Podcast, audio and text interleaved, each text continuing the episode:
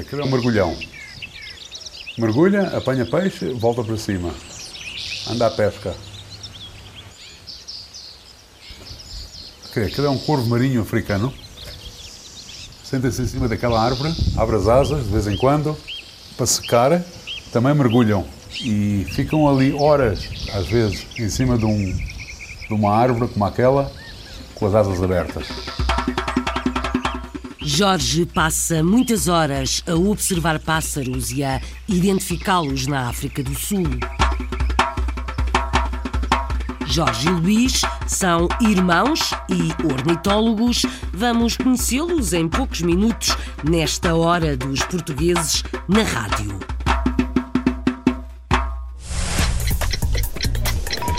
This is the last call for the 12 o'clock. Hora dos portugueses.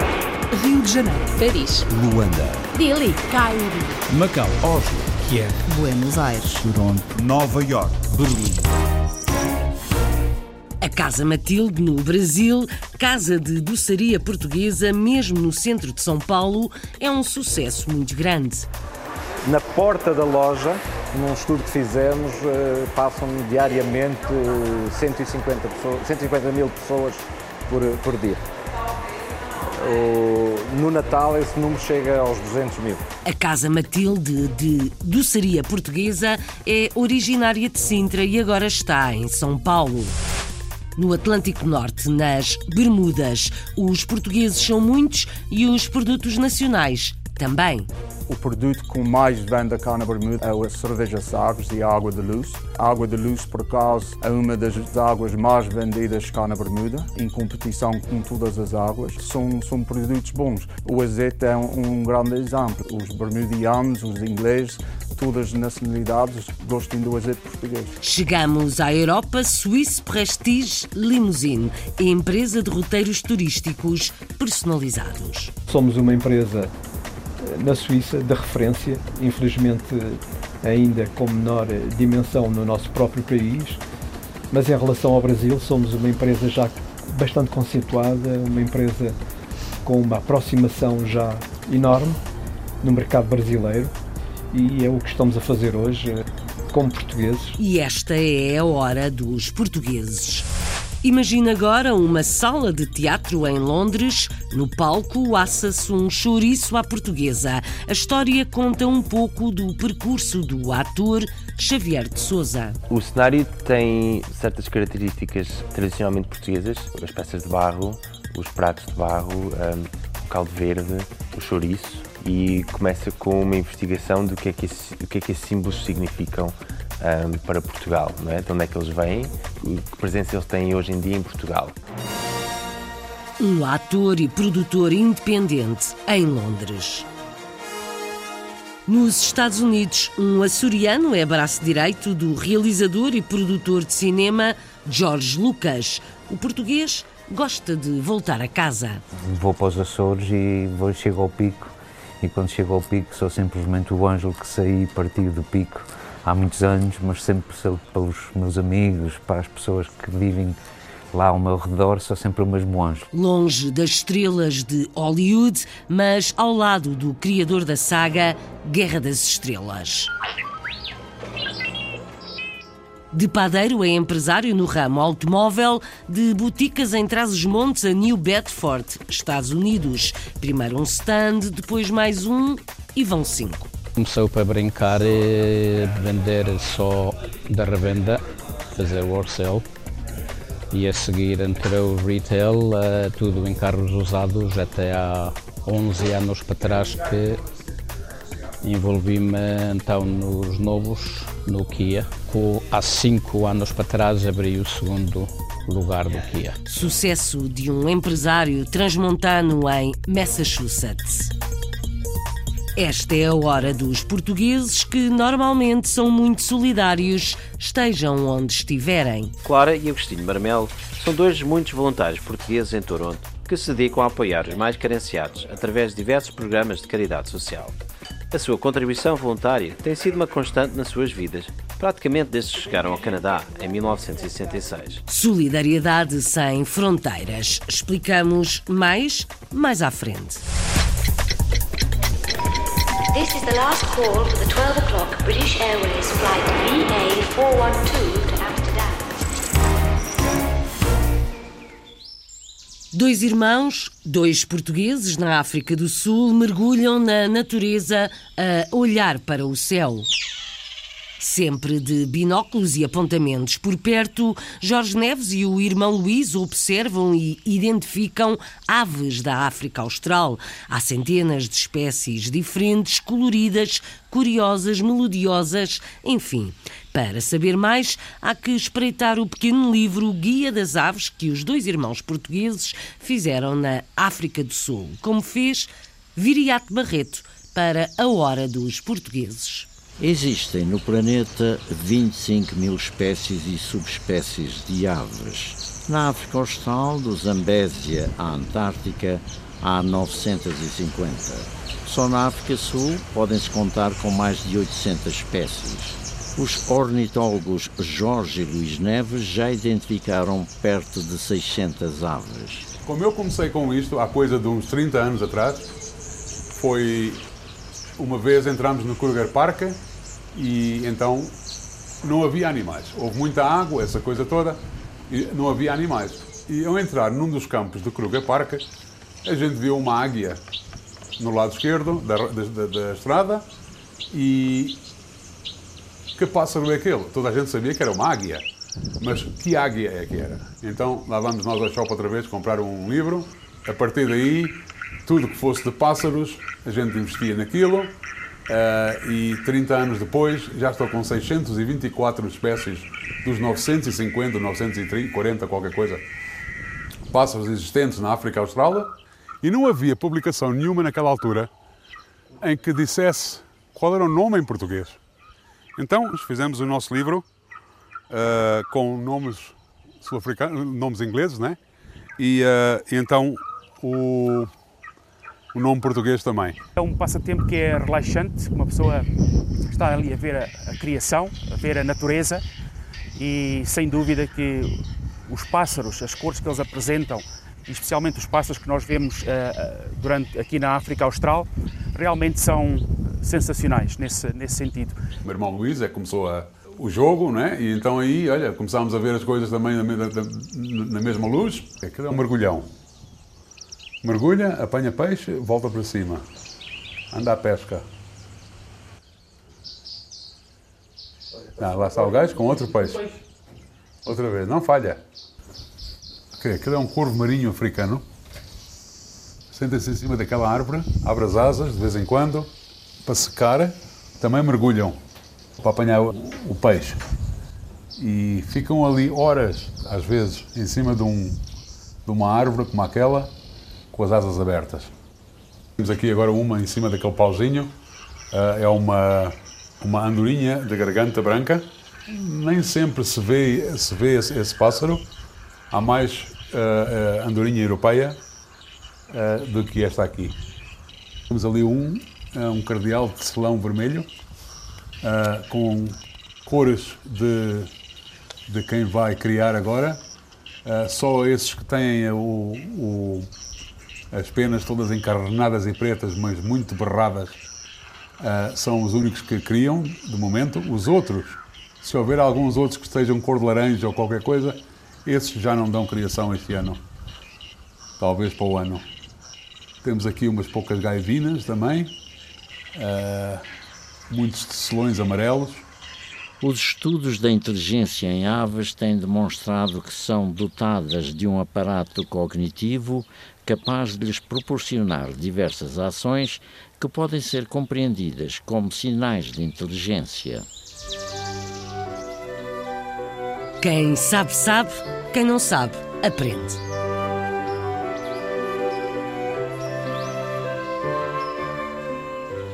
Já lá vão mais de 150 anos. As queijadas da Matilde eram muito apreciadas pelo rei Dom Fernando II, o mesmo que mandou erguer o Palácio da Pena em Sintra. As queijadas e os travesseiros de Sintra, o pastel de nata, o mimo da pena ou a noz de galamares deliciam agora os brasileiros. Mesmo no centro de São Paulo, a Casa Matilde abriu portas num grande espaço de doçaria portuguesa. Em média, passam a porta 150 mil pessoas por dia, como conta Rui Mendes, gerente da casa, ao Pietro Serzuzimo.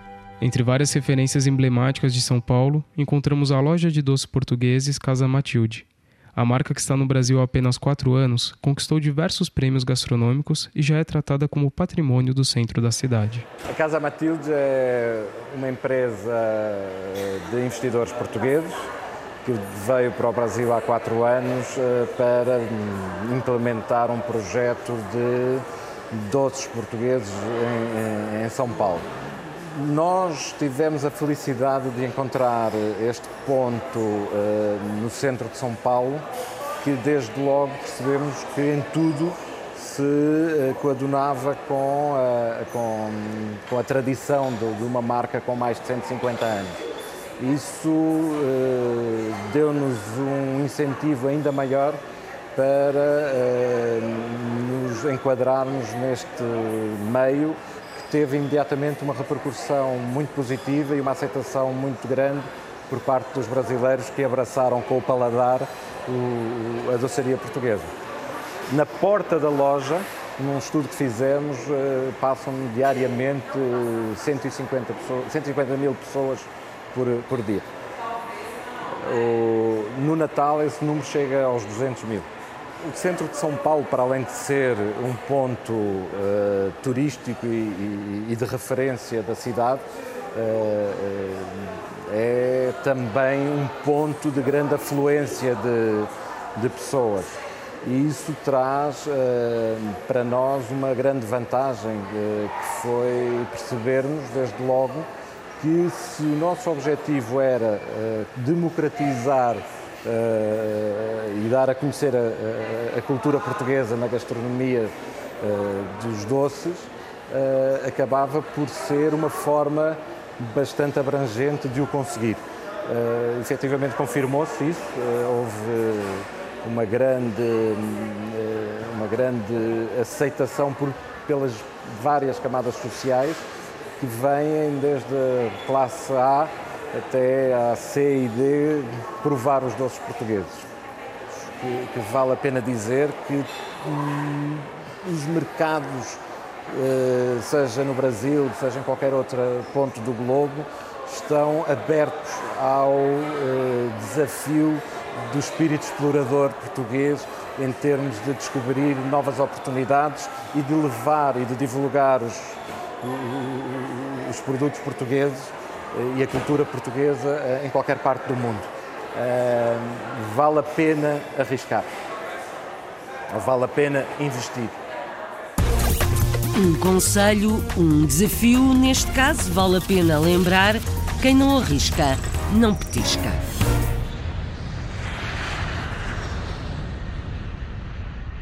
Na Suíça, um casal português arriscou e ganhou. A empresa de transportes de luxo de turismo é uma referência no país e está a entrar no mercado brasileiro. Paramos em Monterrey daqui a minutos.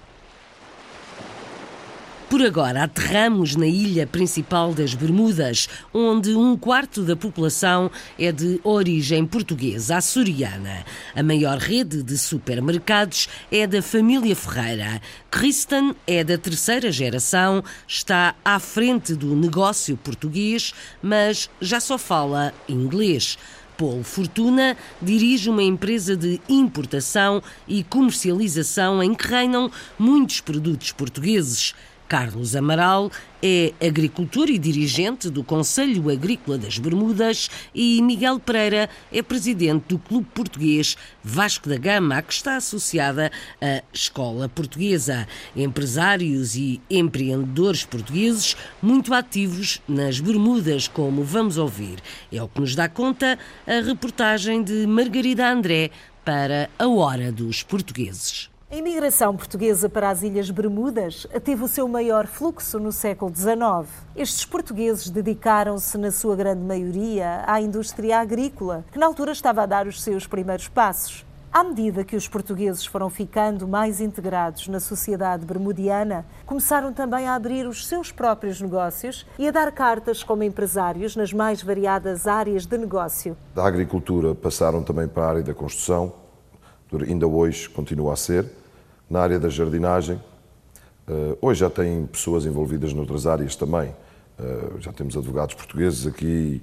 O português Carlos Amaral é há mais de 10 anos o presidente do Conselho de Agricultura da Bermuda e dono das Amaral Farms. Foi neste negócio de família que Carlos cresceu e que depois do curso universitário se tem dedicado, fortalecendo o seu amor pelo que vem da terra. Quando os produtos agrícolas estão em época na Bermuda, o governo proíbe a importação desses produtos de outros países, como forma não só de incentivar a produção agrícola, mas também manter as divisas dentro do país. São estação da batata, o governo aqui ajuda os, os famílias para a batata de fora de, da América, de outros países, de entrar nesta terra, para ajudar o família aqui a vender o seu produto. Também bom para a economia desta terra, porque o dinheiro fica aqui em Bermuda.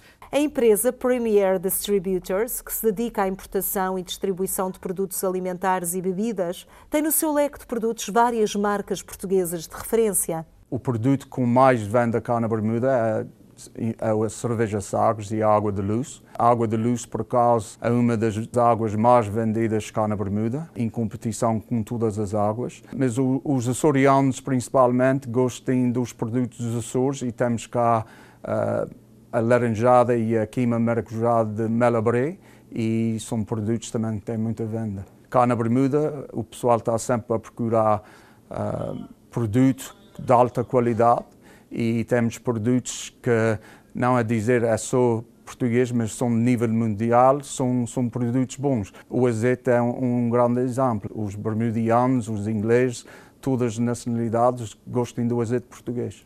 Na Bermuda, os produtos importados têm sempre de passar pelos Estados Unidos e, para isso, devem cumprir os requisitos e leis dos dois países. Os produtos não vêm diretamente de Portugal para a Bermuda, passam por os Estados Unidos e para isso temos que ter dentro dos assuntos com, com, as leis dos Estados Unidos e cumprir essas leis para poder trazer também para a Bermuda. A cadeia de supermercados Marketplace é a maior das Bermudas, com 10 lojas e é propriedade da família Ferreira, que há várias décadas adquiriu o negócio também a uma família portuguesa. Os meus avós tiveram uma pequena loja que geriram durante algum tempo na zona sul da Bermuda. Mais tarde, o meu pai comprou a loja e o negócio foi crescendo, até que acabou por comprar uma pequena cadeia de lojas que é agora a maior cadeia de retalho da Bermuda. Inicialmente, as lojas pertenciam à família Pimentel, que era portuguesa, depois foi a família Perry, que também era portuguesa, e a seguir fomos nós até hoje. A família Ferreira já está na Bermuda há cinco gerações mantendo, no entanto, a cultura e tradições portuguesas bem presentes.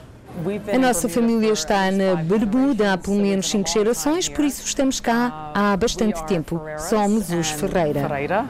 Kirsten estudou Direito em Londres e foi onde trabalhou há alguns anos. Quando decidiu voltar à Bermuda e ingressar no negócio de família, teve de começar de baixo e durante dois anos obter experiência em todas as áreas do supermercado. No primeiro dia de trabalho comecei na secção dos vegetais às 5 da manhã. Trabalhava por turnos. Foi um programa de formação que durou dois anos. A comunidade portuguesa na Bermuda é hoje em dia um exemplo do espírito empreendedor e da integração nos países de acolhimento. Viajamos pela Europa, paramos em Montreux, Suíça, onde Fernando Lopo e Teresa Madeira fundaram uma empresa do turismo com transportes de luxo, com motoristas privados e roteiros personalizados. Roteiros turísticos na Suíça ou nos países à volta. Os percursos podem chegar à Itália, à França ou à Alemanha. O negócio corre bem e já se expandiu para o Brasil. Vanessa Santos apresenta uma empresa de portugueses que fazem de guias turísticos na Suíça. Fernando chegou à Suíça há 30 anos, Teresa há 5. Conheceram-se através de uma rede social quando Teresa ainda se encontrava em Portugal. Hoje vivem em Montreux, cidade onde abraçaram a paixão que partilham pelo turismo. Então eu andava a navegar pela internet, como a maior parte das pessoas fazem hoje em dia, não é? Tinha na altura uma, uma loja e então encontrei uma rede social uh, onde o Fernando também estava. E a partir daí uh, fomos conversando. Entretanto, eu resolvi a minha vida de uma outra forma. E entretanto, ele fez-me um convite se eu queria vir para cá trabalhar com ele. Um, e eu fiquei de pensar, voltei a Portugal e, e pensei e, e aceitei.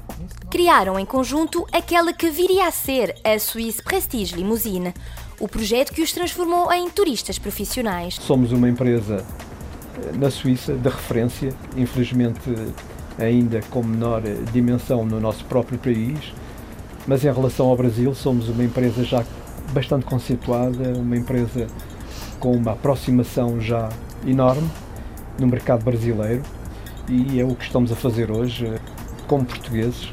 Sentimos os, os enormes embaixadores eh, suíços em mostrando eh, a realidade deste país, a beleza natural deste país, eh, com tours que organizamos. É um trabalho que fazemos com o maior carinho, com, com todas as pessoas que nos contactam, que eu tento contatar também. Os nossos tours que fazemos não englobam apenas a Suíça. Eh, o cliente pede-nos eh, um tour começado em Itália, na Alemanha, eh, ou vice-versa, ou começar na Suíça e terminar na Alemanha, na Itália, em França. É aí que nós fazemos, fazemos tudo aquilo que o cliente nos pede.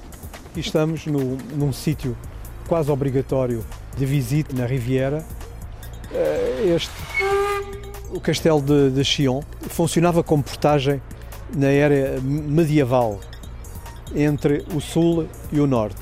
Portanto, é um dos sítios, de certeza, o mais visitado na Suíça uh, como ponto de interesse turístico e nacional. Nós damos liberdade às pessoas para que elas próprias criem o seu roteiro. E depois temos aqui o nosso briefing uh, para consultoria de viagem que o cliente pode preencher uh, com todos os dados que achar necessários, portanto, o máximo que ele, de dados que achar necessários para que eu possa depois realmente fazer um roteiro de acordo com aquilo que eles querem conhecer. Acho que encontramos o nosso nicho de mercado, chegou até ao Brasil, há de chegar também até Portugal. Apanhamos boleia deste negócio e apresentamos os estandes de automóveis que um português tem em Massachusetts, nos Estados Unidos. Primeiro um stand, depois mais um.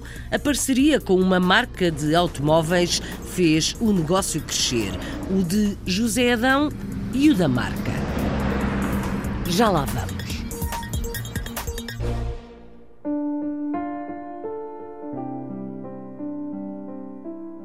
Fazemos por agora uma pausa nos negócios e falamos de uma ação virtuosa.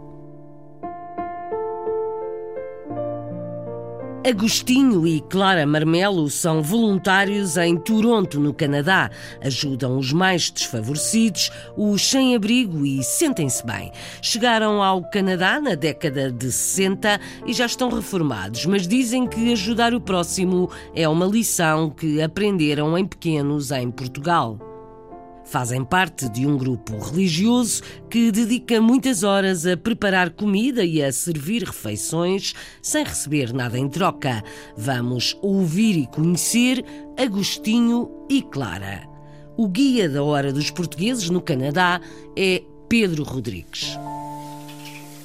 Clara e Agostinho Marmelo são dois muitos voluntários portugueses em Toronto que se dedicam a apoiar os mais carenciados através de diversos programas de caridade social. A sua contribuição voluntária tem sido uma constante nas suas vidas, praticamente desde que chegaram ao Canadá, em 1966. É especialmente na recolha, confecção e distribuição de alimentos a famílias desfavorecidas e ao sem-abrigo que este casal de reformados se tem destacado pela sua incansável dedicação, iniciativa e boa disposição. Eu penso que o gosto também já veio de Portugal, porque nós já em Portugal, em casa dos meus pais e dos pais dele, era a casa dos pobres. E talvez por isso crianças que até não tinham comer, vinham à nossa casa e a gente migava um bocado de pão e couve por baixo das couves e já eles comiam coitadinhos. Se calhar isso já vinha daí também. Isso é o que eu penso que foi. Eu sempre tive tendência em ajudar os outros. minha avó deu muito exemplo. Não me lembro nada do que ela dizia, mas lembro-me bem, era uma casa de lavoura grande, ela era viúva, e então vinham lá aqueles pobrezinhos por lá pedir, muito sujos, coitadinhos. E a minha avó chamava-os lá para casa, cozia uma panela de couves com batatas e lá, bem aquele que era antigamente. Punha uma mesa pequenina no meio da casa e assim estávamos todos à volta da mesa, mais ela, e todos comiam do mesmo prato. Vi isso muitas vezes a minha avó fazer.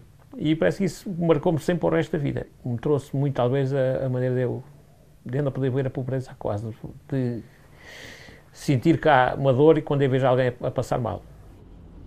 Há cerca de 25 anos que Clara e Agostinho, juntamente com os outros membros do seu grupo de oração, têm participado nos programas Out of the Cold e Welcome Table, que se dedicam a oferecer refeições, guarida e demais atenção aos sem-abrigo durante o inverno nesta cidade frígida. Eu tenho que fazer as compras todas, depois carregar o carro e levar, e chegar lá tenho que descarregar tudo, às vezes não está ninguém quando eu lá chego, às vezes é, é pesado para as minhas costas. Mas olha, faz-se com alegria e com, e com amor. Se não fosse isso, também não fazia. Se fosse a ganhar dinheiro, eu não fazia isto por dinheiro nenhum. Por dinheiro nenhum. Não fazia, não.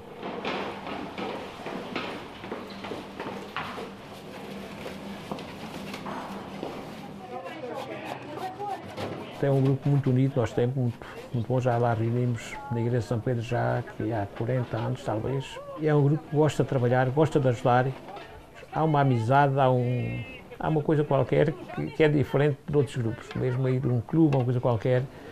Ali não há ninguém que queira sobrepor, nem há ninguém que mande, nem há ninguém que cresça. Cada um tem o seu trabalho, nós fazemos as coisas todas em conjunto e é muito bom. As narrativas sobre a imigração portuguesa para o Canadá tendem a focar as imensas histórias de sucesso que existem nessa comunidade. No entanto, têm sido também muitos aqueles a quem os infortúnios da vida ditaram outra sorte, submetendo-os à pobreza, ao alcoolismo e toxicodependência ou à criminalidade.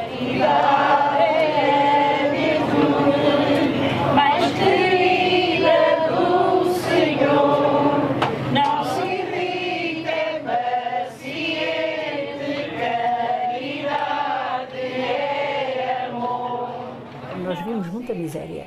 Ainda hoje há também, mas uh, naquele tempo era muito mais, eu acho, porque eram muitos filhos. E com muitos filhos era difícil. Eram muitos filhos e muitos também, às vezes também os pais também lhe apetecia muito trabalhar, agarrarem só duro. E depois havia, havia bastante dificuldade. Nós encontramos muita, muita miséria aí, pode-se crer que sim.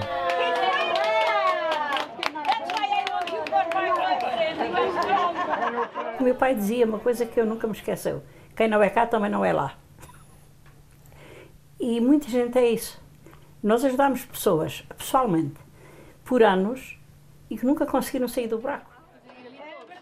Eu acho que é uma alegria trabalhar ali. Não, ninguém vem aborrecido, vem cansa, ninguém vem cansado quando é à noite, podemos estar cansados, mas temos sempre a felicidade de, de, daquilo que estamos a fazer. Eu penso que nós, neste trabalho, que este trabalho é que nos tem ajudado porque a saúde não é da melhor, mas continuamos trabalhando e continuamos uh, com muita vontade ajudando um ao outro. Também por graça de Deus os dois temos o mesmo ideal, senão sequer também não dava. Fazer o bem sem olhar a quem, exemplos portugueses no Canadá.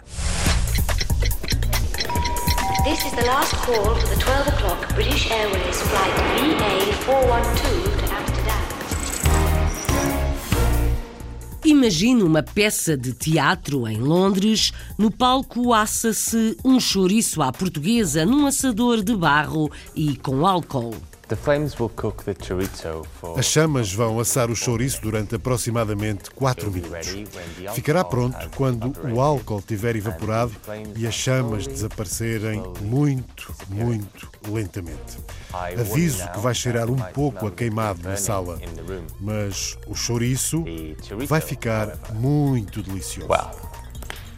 That will taste like heaven chouriço assado, broa e caldo verde, ingredientes no cenário de Xavier de Souza, ator independente e produtor, mudou-se para a Inglaterra, onde estudou na Universidade de Kingston, mas parte da sua formação foi feita ainda em Portugal, no Citemor, o Festival de Teatro de Montemor Velho. Post é o nome do espetáculo que o próprio criou e produziu com Sally Rose, que vamos ouvir. É um espetáculo que fala das viagens, das migrações, da procura de identidade. Já esteve em cena em Londres. O projeto é levar Post em digressão pelo Reino Unido e depois trazê-lo a Portugal. O teatro é uma arma política para trocar argumentos e intervir na sociedade. Esta é uma tradição que vem dos tempos de Shakespeare e Gil Vicente e que continua a ser relevante nos tempos que correm. Bruno Manteigas é o guia na hora dos portugueses. Para o primeiro espetáculo da sua autoria, Xavier de Souza escolheu abordar a atualidade, que tem a imigração no centro do debate político. Este espetáculo uh, surgiu como uma iniciativa pessoal de investigação do que é que significa ser, uh, pertencer a algum lado, uh, pertencer a um certo país ou aderir a uma identidade nacional, o que é que isso é, como é que isso foi construído e, a, e as consequências que isso possa ter na maneira como nós lidamos com o mundo à nossa volta. Utiliza um bocado parte de, de, da minha história enquanto imigrante. Um, reflete um bocado no porquê de ter imigrado, mas uh, e o contexto onde eu me inseria antes de emigrar, como ponto de partida inicial, mostrar o que possa ser uma identidade nacional na qual eu me inseria e da qual eu decidi uh, afastar uh, fisicamente, mas também que trouxe imensa coisa para cá. O cenário tem certas características um, tradicionalmente portuguesas, o, as peças de barro, os pratos de barro, um, o caldo verde, o chouriço. Um, e começa com uma investigação do que é que, esse, que, é que esses símbolos significam para Portugal, não é? de onde é que eles vêm e o que, é que, que presença eles têm hoje em dia em Portugal. Esse é um ponto de partida para depois investigar uma história de Portugal, que vai mais ao tempo dos descobrimentos, do colonialismo, dos retornados, uh, do 25 de Abril e o que é que isso significou a nível uh, mais pessoal. Um, e depois a minha trajetória até a Inglaterra. A interatividade é uma parte importante do espetáculo. Os espectadores são convidados a entrar em palco e discutir. As reações têm sido positivas. So far has been Uh, Até agora o ambiente tem sido confortável, quase como um jantar entre amigos que conversam sobre si próprios, sobre as suas experiências e partilham isso de forma pessoal. Depois acabam também por falar de assuntos políticos. Acima de tudo, temos tido boas reações. Xavier de Souza está a preparar uma digressão deste espetáculo pelo Reino Unido e num futuro próximo em Portugal. Post. Teatro que fala de viagens, mudanças, migrações com Xavier de Souza, um português em Londres.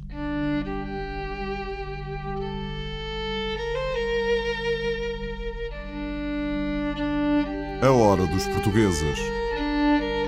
Ângelo Garcia, um dos braços direitos de George Lucas, o criador da saga Guerra das Estrelas, vendida entretanto recentemente à Disney. Natural dos Açores, Ângelo saiu do pico ainda jovem e atualmente gera o Skywalker Ranch em São Francisco, nos Estados Unidos. Negócios de George Lucas à margem do cinema. Negócios de hotelaria, turismo, vinhos e arte. Uma enorme coleção de arte. A organização e gestão é da responsabilidade de Ângelo Garcia, o português que gostava de ter mais tempo para voltar à tranquilidade dos Açores. Mas foi nos Estados Unidos que Nelson Ponta Garça o encontrou. Ângelo Garcia, natural do Pico, desempenha funções há 14 anos na Lucasfilms e foi convidado para tomar a presidência da Skywalker Properties. Foi a ligação à família que o levou aos Estados Unidos da América. Fui do Pico para o Faial, onde frequentei o Liceu Nacional, e depois meu pai emigrou para os Estados Unidos e eu fiquei no Liceu. Uh, três anos depois, uh, a família resolveu que a melhor coisa para mim era vir me integrar com eles no, nos Estados Unidos com a família e vim então para cá. Vê o Pico como um local de descanso numa vida bastante preenchida. Vou para os Açores e vou, chego ao Pico e quando chego ao pico sou simplesmente o ângelo que saí e parti do pico há muitos anos, mas sempre pelos meus amigos, para as pessoas que vivem lá ao meu redor sou sempre o mesmo Ângelo e para mim isso é muito importante. Há muita coisa que me liga a Portugal e eu até gostava de ter a possibilidade, o tempo uh, disponível de, de, me ligar mais uh, à comunidade portuguesa, não é? Foi selecionado para desempenhar funções essenciais que levaram a uma reorganização da empresa. Hotelaria, produção de vinhos e coleções de arte são algumas das atividades abrangidas pela marca. Quando vim para a empresa, o Jorge tinha aquela ideia já que ia separar, ia dividir a empresa em duas empresas. A empresa que é o Lucasfilm, que vendeu ao Disney e que foi simplesmente a parte intelectual da, da empresa que vendeu para para, para o Lucasfilm, para o Disney, e a outra empresa que é o resto de tudo. Eu precisava de uma pessoa para vir, vamos lá, vamos, pôr isto tudo em ordem, a casa em ordem, para poder depois vender a empresa. E foi o que eu vim fazer. Temos um leque de atividade muito grande. Uh, nós temos a hospitalidade, por exemplo, temos uh, na França, temos na Itália, temos aqui no, no Skywalker, temos depois a secção de, de vinhos, em que temos vinhas na, cá na Califórnia, temos vinhas na França, temos vinhas na Itália e isso também faz parte de cada nosso. Temos depois a parte imobiliária em que nós temos ao todo uh, mais de 100 mil metros quadrados. Temos também uma grande coleção de arte, uh, já vem nos bilhões de dólares de arte. Isso é tudo uma coisa que nós temos que gerir dia a dia aponta para a determinação no trabalho e uma mentalidade de confiança pessoal como chaves do seu sucesso. Quando fui o meu primeiro trabalho que fui fazer com o Oracle, fui trabalhar com pessoas que vinham do MIT, do Harvard e de Stanford. E uma das, coisas, das condições em que eu fui trabalhar foi com esta mentalidade que era tão bom ou melhor que qualquer uma das outras pessoas. Ângelo Garcia não tem a reforma nos planos futuros. No entanto, gostaria de passar uns meses na sua terra natal, o Pico. Voltar à terra natal é sonho de muitos que partem, alguns só para férias, outros para reencontrar raízes. Vamos de carro, viajamos nos Estados Unidos, atravessamos o país até à costa leste para conhecer um português, empresário de sucesso no ramo automóvel, setor muito concorrido no país. José Adão era padeiro, mas a partida de boticas em Trás-os-Montes para New Bedford, Massachusetts, levou-o com o tempo a mudar de vida. Primeiro um stand, depois mais um. A parceria com uma marca de automóveis fez o negócio crescer. Os stands de carros de José Adão estão sempre no top de vendas a nível regional e vai em cinco. Hoje vamos conhecer a história de José Adão, um português campeão de vendas e serviço a automóveis em toda a região da Nova Inglaterra. Uma história que começou aqui no Joe's Auto Sales, na cidade de New Bedford, no início dos anos 80. Afonso Martins conta esta história. Mas a história de José Adão nos Estados Unidos começou há 43 anos. Acabado de chegar a Massachusetts, vindo de boticas em Vila Real, traz os montes, começou por ser padeiro e outras atividades se seguiram antes de começar a vender automóveis. Haveria um, um bar de, na altura era discoteca entre o tempo que estive no bar, envolvi-me um bocadinho nos carros e, e não segui os carros depois de, de vender o bar. O sucesso foi tal que o Joe Auto Sales se tornou pequeno. José Adão foi comprando novos pontos de venda. Há 11 anos atrás surgiu a oportunidade de começar a trabalhar com a Kia. Começou para brincar e vender só da revenda, fazer work sale e a seguir entrou retail, uh, tudo em carros usados, até há 11 anos para trás que envolvi-me então nos novos, no Kia. Há 5 anos para trás abri o segundo lugar do Kia. O Kia já está aqui há mais de 11 anos, mas estava, nunca teve o nome, nunca, não, não tinha saído ainda da maneira que o pessoal queria e praticamente só ficou e tem vindo a crescer desde que, desde que eu me envolvi já 11 anos depois, José Adão tem cinco stands de vendas, dois da Kia, e movimenta centenas de automóveis todos os meses. A gente tem dois stands da Kia, depois temos dois de carros usados e depois temos um só de revenda. O de revenda é sozinho aqui e não vende entre 500 e 600 por mês. O sucesso da parceria entre José Adão e a Kia também se mede em qualidade. Na sua região geográfica, os stands da marca sul-coreana, geridos pelo português, foram votados pelos clientes como os melhores ao nível do serviço e assistência. A gente já há uns 7 ou 8 anos que a gente estava em número 1, um, há dois, mas era a estou de Swansea, quando abri esta, passou para aqui perderam o lugar, veio para Datmar e agora em Datmar por seis meses a gente também o perdeu, mas agora já outra vez, os últimos seis meses, a gente não só está o número um em Massachusetts, como está em Rhode Island e na área. O segredo para o sucesso de ser o vendedor número um da Kia na região é, segundo José Adão, bastante simples. Quanto mais se vende, mais fácil se torna vender. Se a gente só vende 30 carros por mês, eles vão selecionar e quantos bons e quantos ruins. Se a gente vende 100 por mês, tens a chance maior deles poderem e não financiar mais fácil sobre o crédito mais baixo. Aqui, quando entra à porta, a gente tenta não nos deixar sair sem levar o carro com eles. Nos seus cinco stands de automóveis, José Adão tem quase uma centena de funcionários. É mais uma história de um português de sucesso nos Estados Unidos.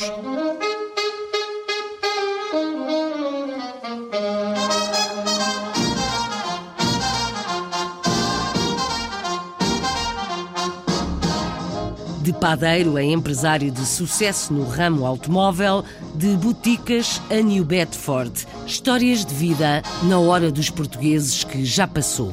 Por agora. O relógio não para, a rádio também não. Este programa teve sonoplastia de João Carrasco, edição de Isabel Gaspar Dias.